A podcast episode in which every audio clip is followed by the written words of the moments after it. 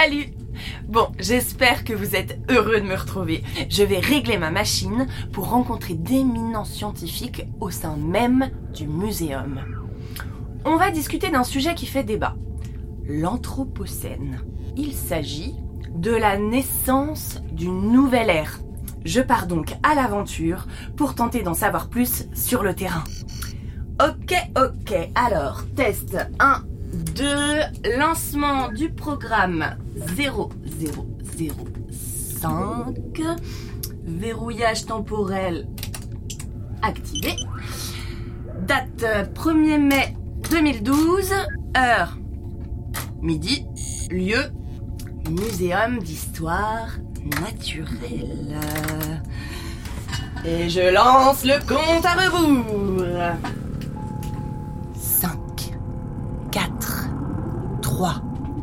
2, 1. C'est parti.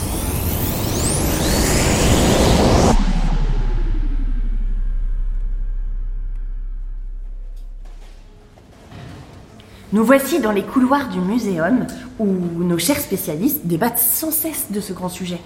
Je décide d'interroger Henri. C'est un biologiste convaincu que pour sa part, une sixième crise est bel et bien en route. Bonne ambiance, je vous préviens. Bonjour Henri. Bonjour Jeanne. Alors, pour commencer, peux-tu nous en dire un peu plus sur euh, cette crise et sa cause principale d'après toi? Oui. Oui, bien sûr. Euh, cette question est, comme tu as pu le constater, assez sensible, dans le sens où elle fait débat au sein de la communauté scientifique. Pour ma part, je ne fais que prendre en compte des faits qui montrent bien que nous ne pouvons plus fermer les yeux sur cette crise. Ah oui, mais c'est vrai que de plus en plus, on ouvre mondialement les yeux sur la crise écologique, par exemple. Oui, oui. Et si c'est déjà le cas en 2012, imagine alors à mon époque. Mais peux-tu alors nous éclairer un peu plus sur euh, ces faits dont tu parles? Eh bien, tout d'abord, il y a bien une chose qui met tout le monde d'accord, c'est l'impact négatif de la place de l'espèce humaine sur Terre. Les 7,5 milliards d'humains ont anthropisé la moitié des terres émergées. Les réserves d'eau sont menacées. La moitié des mammifères a, a disparu en l'espace de 40 ans. La température mondiale a augmenté de 0,85 degrés depuis un siècle.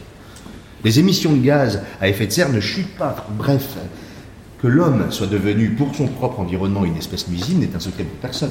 Ouais, en effet, tous ces chiffres donnent le vertige. Mais alors, euh, qu'est-ce qui fait débat entre vous, grands scientifiques du muséum Eh bien, c'est plus sur la conclusion que nos avis divergent. Est-ce qu'on peut, oui ou non, parler d'Anthropocène comme d'une nouvelle époque qui s'ouvrirait devant nous? Et je devine qu'en ce qui te concerne, la réponse est oui. Pour ma part et pour bon nombre des anthropologues. L'humain a incontestablement acquis le pouvoir immense de modifier brusquement, profondément et durablement les paramètres biologiques et physiques de la planète qu'il accueille. Dès lors, l'Anthropocène coule de source.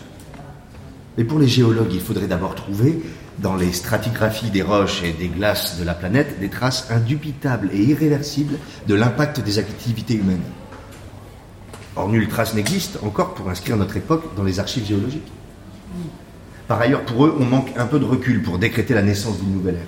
Mais alors, euh, toi qui affirmes que nous sommes en plein dans une supposée nouvelle ère, peux-tu nous donner la date exacte de son commencement?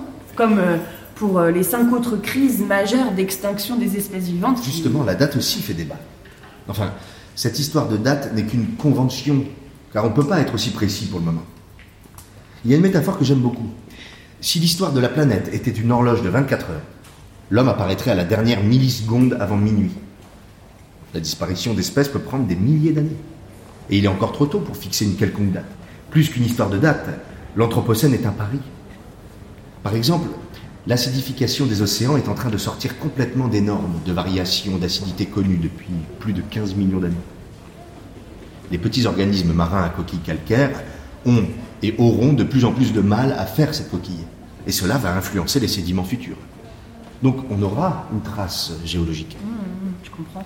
Mais quand est-ce que cette acidification s'est mise en place? Ça pourrait avoir débuté au XVIIe siècle, avec l'augmentation du CO2 euh, atmosphérique. Bah, c'est vrai que la, métaphore de l'horloge est, est parlante.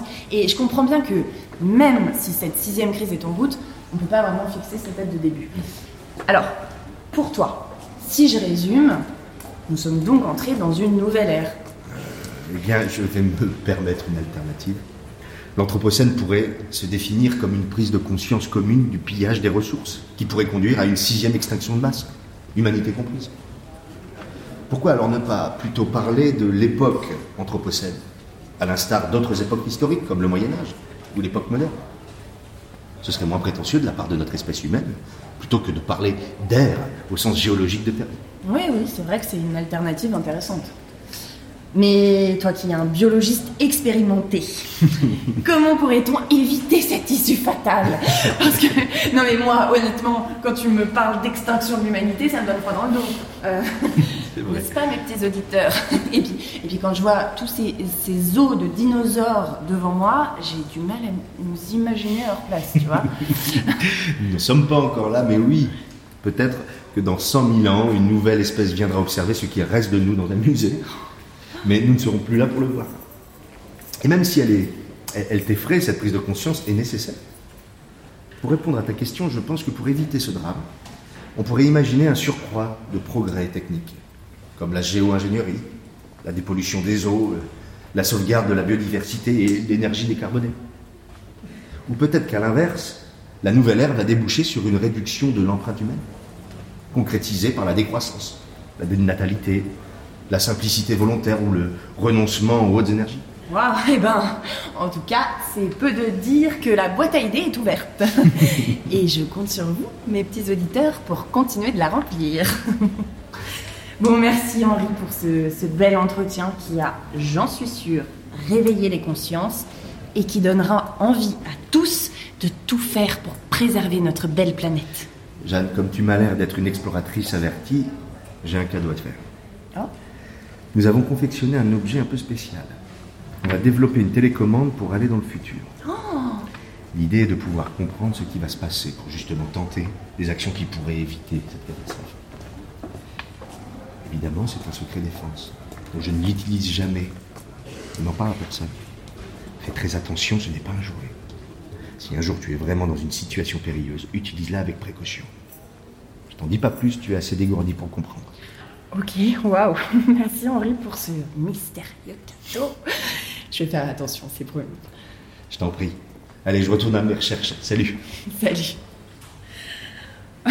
eh ben, je sais pas pour vous, mais alors moi, euh, cette histoire de, crise terrestre, là, ça, m'inquiète beaucoup. Euh, et puis, entre nous, Henri ne devait pas me donner cette télécommande. Je suis beaucoup trop aventurière pour la garder dans ma poche.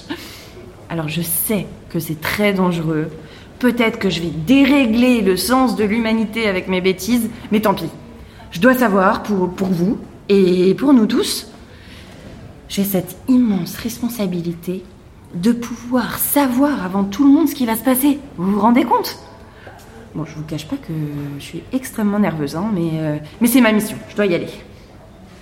Allez, je me lance.